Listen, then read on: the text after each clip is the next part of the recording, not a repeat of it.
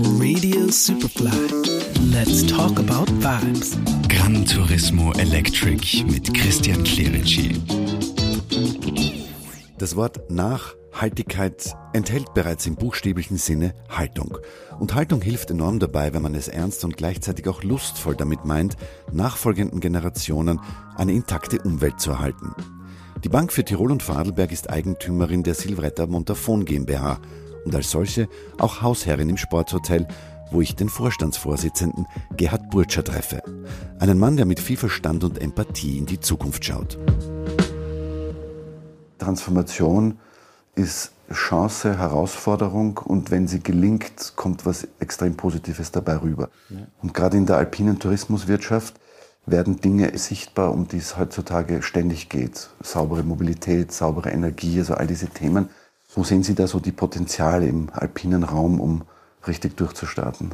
Natur und Umwelt spielt für uns im Tourismus eine ganz, ganz wichtige Rolle, alleine aus der Tatsache heraus, dass ja unsere Gäste zu uns kommen, weil sie Natur erleben wollen. Ob das beim Skifahren ist, ob das beim Wandern im Sommer ist, ob das Mountainbiken ist oder Schneeschuhwandern im Winter. Es geht ja immer um Natur. Und diese Natur zu erhalten, muss ja unser oberstes Ziel sein. Natürlich haben wir dabei ein paar Herausforderungen. Wir brauchen viel Energie. Ich sage, wir haben einmal einen Vorteil mit der Wasserkraft, die wir vor Ort haben.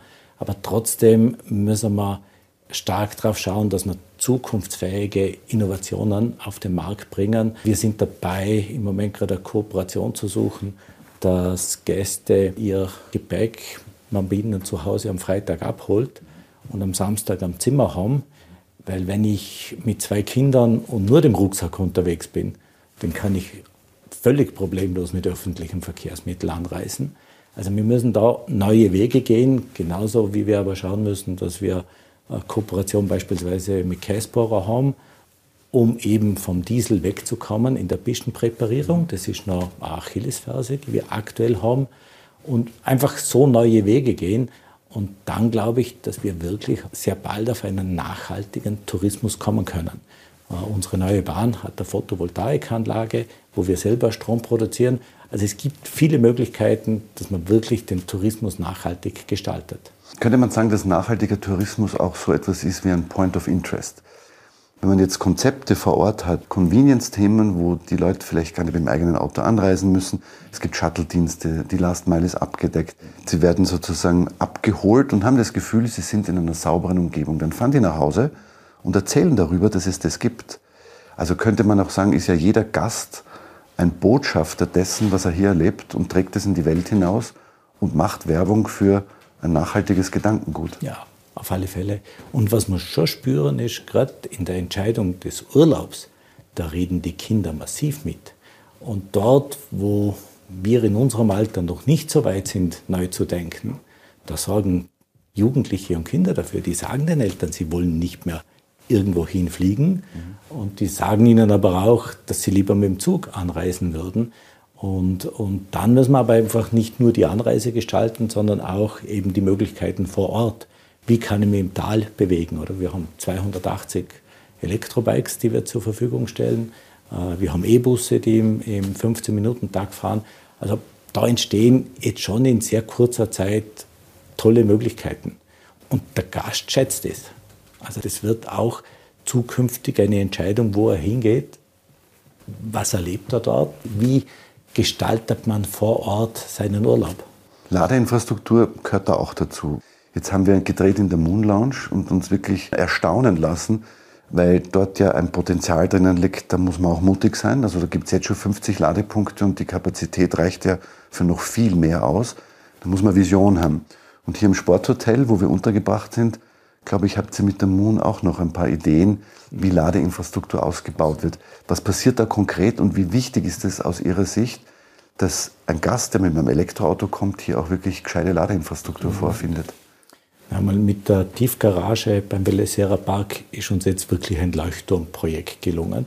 Da sind wir auch schon stolz drauf, die größte E-Lade-Garage äh, in Vorarlberg zu haben. Und das Schöne ist, sie wird angenommen. Und es ist wirklich was Wertvolles für die Kunden. Der Gast aus Stuttgart bucht seinen Parkplatz, fährt mit dem E-Auto her, fährt in die Tiefgarage, hat seinen reservierten Parkplatz, steckt an und äh, ist mit fünf Schritten am Lift, nutzt den Tag, kommt zurück, hat das vollgetankte Auto und fährt wieder nach Hause. Und wir haben wirklich eine große Nachfrage.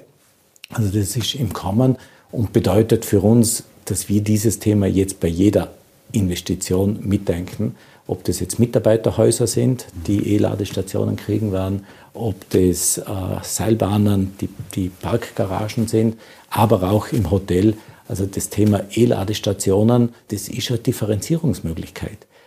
Der, der ein E-Auto hat, schaut sich an, wo kann er das am einfachsten laden, wo hat er am wenigsten Einschränkung und da können wir uns differenzieren. Also für uns, für die Zukunft ein ganz wichtiges Thema. Man muss aber mutig sein. Alles, was mit Ladeinfrastruktur zu tun hat, das sind enorme Investitionen. Da muss man daran glauben, dass das die Zukunft ist. Und um an etwas zu glauben, muss man mutig sein. Woher schöpft ihr diesen Mut? Elektromobilität ist ja immer noch etwas, das ist zwar salonfähig geworden und die Vorteile werden immer weniger, aber bei eineinhalb Prozent Marktdurchsatz kann man jetzt noch nicht sagen, die Welt fährt elektrisch. Da muss man dran glauben. Woher kommt bei euch dieser Glaube? Wir haben vor zwei Jahren unsere Strategie in der Bank gemacht und ich habe mich dann für eine zehn Jahre Strategie entschieden. Früher waren es fünf Jahre Strategien, vier Jahre Strategien, drei Jahre Strategien, weil wir immer gesagt haben, die Zukunft ändert sich so schnell.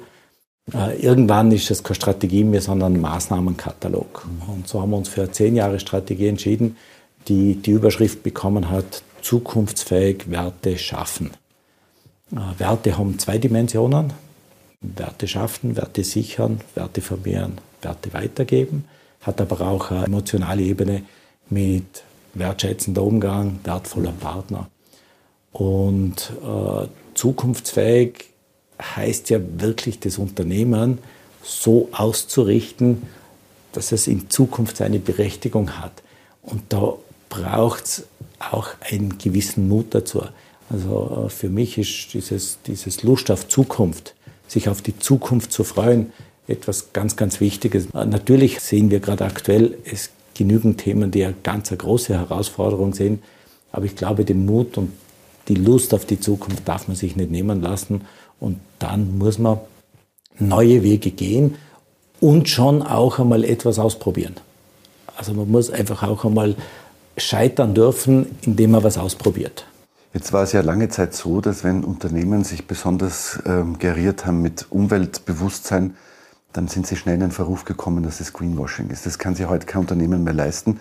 Es gibt viel zu viel Transparenz mittlerweile und vor allem die Menschen fordern es ein. Früher war es eher etwas, was man so drüber gestülpt hat als zusätzliches Asset. Heute ähm, sind wir angekommen in der Realität. Dass es gibt politische Rahmenbedingungen, es gibt technologische Rahmenbedingungen und das Klimawandel kommt. Das spürt auch jeder, der sagt, es gibt's nicht, wenn es in der Stadt im Sommer 40 Grad hat. Also da arbeitet uns die Realität, so dramatisch sie manchmal ist, schon zu. Und so etwas wie Haltung spielt dann natürlich eine große Rolle, wenn man sie hat. Das ist bei euch ein großes Thema. Es gibt, glaube ich, auch diesen Begriff Geist und Haltung, weil ich glaube, dass keine Veränderung, die glaubwürdig ist, ohne Geist passiert. Und eine Haltung muss sowieso haben. Mhm. Fällt es in diesen Wertekanon hinein oder ist das nochmal ein separates Thema, das Haltung zu haben? Na, das fällt schon dort mit hinein. Äh, für mich war einfach, jetzt gerade wenn man über den Begriff Nachhaltigkeit, er wurde in den letzten Jahren etwas überproportional verwendet. Mhm. Und wir haben dann für uns entschieden, wir wollen uns als Unternehmen mit Geist und Haltung positionieren. Geist heißt für mich das Richtige erkennen, Haltung das Richtige tun. Also wir schauen uns das an zum Thema Umwelt, wir schauen uns das an zum Thema Mitarbeiter, Kunden, aber auch gesellschaftliches und soziales. Und wenn das in Fleisch und Blut übergeht, dann wird es ehrlich und authentisch. Mhm. Und genau um das geht es ja. Es muss authentisch sein.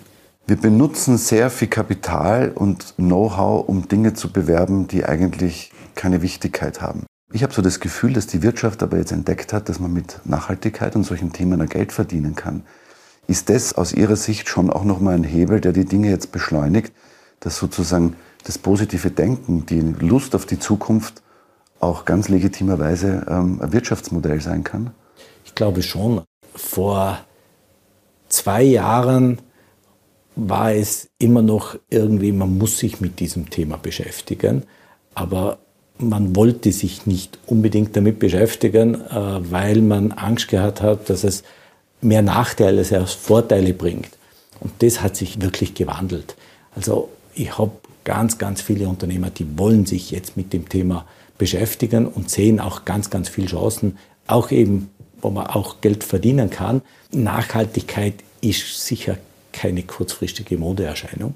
Also das ist wirklich ein Megatrend. In der Bank wird es so sein, dass wir zukünftig für jede Finanzierung ein eigenes ESG-Rating machen mhm. werden. Äh, und wie zukunftsfähig ist es, wie umweltbewusst ist es, wie ist der Landschaftsschutz betroffen und es dann unterschiedliche auch Bepreisung geben wird. Also in der Regulatorik wird es weiterhin viel Vorschriften geben, aber viele Unternehmen haben es für sich erkannt als einfach wichtiges Thema, wo du sagst, du wirst als nicht nachhaltiges Unternehmen dir zukünftig schwer tun, Geld zu verdienen. Da komme ich zum Thema Besitz. Besitz ist etwas, ähm, gerade was Mobilität betrifft, also das ist so mehr mein Bereich, Nutzen statt Besitzen, das ist so die Philosophie bei Vibe, hat dieser ganze Wandel vielleicht jetzt auch den Vorteil, dass die Menschen dahingehend ein bisschen umdenken, dass es mehr Serviceleistungen geben wird und nicht unbedingt alles immer so im eigenen Besitz sein muss. Ich muss ein Auto nicht unbedingt besitzen. Ich muss eine Schiene nicht unbedingt besitzen. Ich kann sie mir daher ausborgen. Also ist das auch ein Thema, das Sie so beobachten als, als ähm, Wertewandel, dass Status, Denken und Besitz ganz andere Substanz bekommt? Da bin ich zu 100 Prozent bei Ihnen. Es geht mehr um Nutzen, als es um Besitzen geht oder um Status geht. Äh, ich bin selber ein Beispiel dafür. Meine Eltern hatten eine Fahrschule. Mhm. Ich bin in einer Fahrschule aufgewachsen. Ich war mehr im Auto äh, und im Büro, als ich in der Wohnung war. Und für mich war es klar, mit 16 hatte ich an meinem 16. Geburtstag den Kleinmotorradführerschein und am 18. Geburtstag den, den Führerschein und natürlich so schnell wie möglich ein Auto besitzen. Äh, meine drei Kinder, die erwachsen sind, äh, die sind auch noch nahe der Fahrschule aufgewachsen. Also die haben dieselben Gene mitbekommen. Von dreien haben zwei kein Auto. Äh, die fahren öffentlich, die machen Carsharing.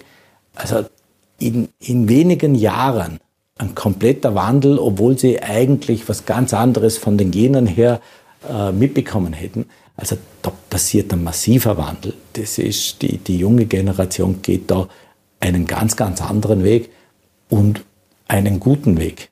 Mir kommt vor, Wandel und Transformation ist ein Community-Thema geworden. Ich vergleiche das manchmal ganz gern so wie früher die Motorradfahrer haben sich gegrüßt, machen sie heute immer noch. Ja. Und jetzt entsteht so eine Art Gemeinschaftsgedanke. Also die, die sagen, ich fahre elektrisch, ich verzichte auf bestimmte Dinge, die erkennen sich und es ist nicht so Lustgewinn durch Verzicht, sondern es ist ein ganz klares Bekenntnis dazu, dass man das gemeinsam tut. Ja. Äh, man, man sieht es bei einem selber. Also ich, ich, war jetzt nicht von Anfang an ein Freund von Elektroautos. Das war für mich selber auch weit weg. Äh, zwischenzeitlich habe ich meine Photovoltaikanlage am Dach und habe mein Elektroauto. Und das ist schon wirklich was Lässiges, mit der eigenen Sonne dann in der Gegend herumzufahren. Dass sich dort die Denke dazu massiv verändert hat, ist man auf einmal Teil davon. Und wenn man es dann erlebt, genießt man es. Und was sagen die anderen? Also was sagen die Kinder? Was sagen die Kollegen? Was sagen Freunde? Das interessiert mich immer total, weil da, man ist ja in mancher Hinsicht ein Exot und für andere ist man endlich bekehrt. Was sind so Ihre Erfahrungen? Kommt super an. Nicht bei allen, das muss man auch sagen. Es gibt immer noch ein paar hartnäckige Gegner, aber in Summe äh, kommt es gut an und, und gerade die Kinder, wir haben jetzt eine Vespa noch dazu gekauft, habe sofort den Hinweis bekommen, die gibt es jetzt neuerdings auch als E-Vespa. Also es ist auch das jetzt mit, mit E-Motor ausgestattet. Also es passiert ein Umdenken. Letzte Frage noch. In welcher Welt würden Sie gerne in 10 oder auch in 20 Jahren leben? Worauf möchten Sie gerne Einfluss nehmen? Bewusst? Und was würden Sie sich wünschen, was auch ohne Ihren Einfluss zum Guten passiert?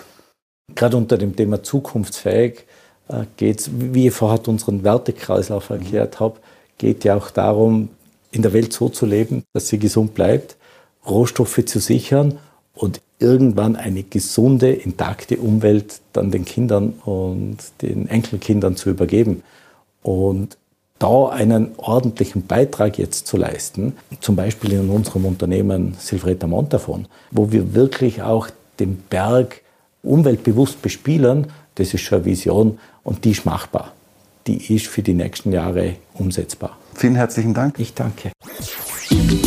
Let's talk about vibes. Mit Christian Clerici. Jede Woche neu auf Radio Superfly.